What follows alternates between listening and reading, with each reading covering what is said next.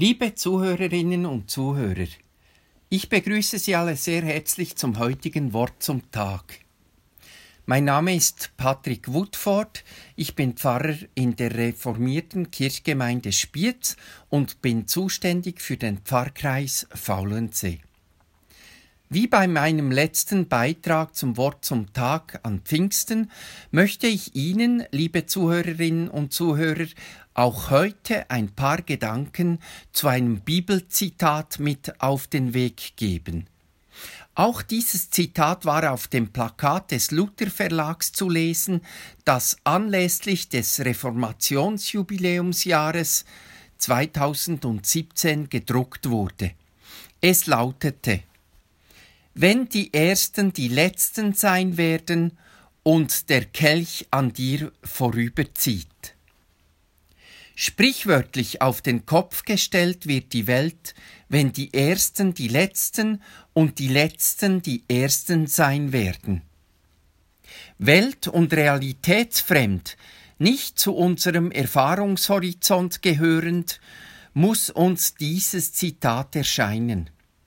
Im Diesseits jedenfalls scheinen die Verhältnisse klar und unumstößlich zu sein.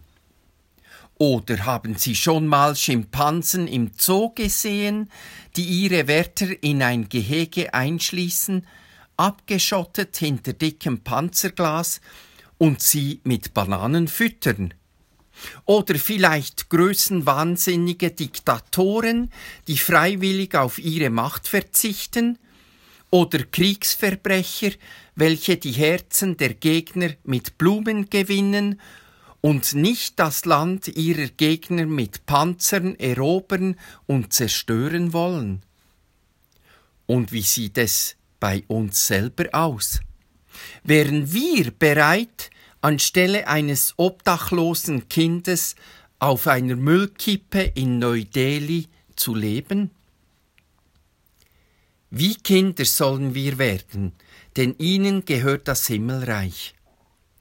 Wohl eher übel als wohl oder übel wird die Umkehrung der Verhältnisse auf dieser unserer Welt auf sich warten lassen. Das bedeutet jedoch mitnichten, dass nicht auch wir, jeder und jede, sich persönlich engagieren und einsetzen kann in seinem, in ihrem Umfeld für mehr Gerechtigkeit, für Solidarität und diakonische Unterstützung zum Wohle der Schwächsten und Benachteiligten in unserem Land. Wir alle können es zumindest versuchen, im Lichte der Nächstenliebe die Schatten von menschlicher Hoffnungs- und Trostlosigkeit, von menschlichem Elend und hilfeschreiender Ungerechtigkeit etwas zu vertreiben und die Not von Mitmenschen zu lindern. Freilich, die unangenehme Wahrheit bleibt bestehen.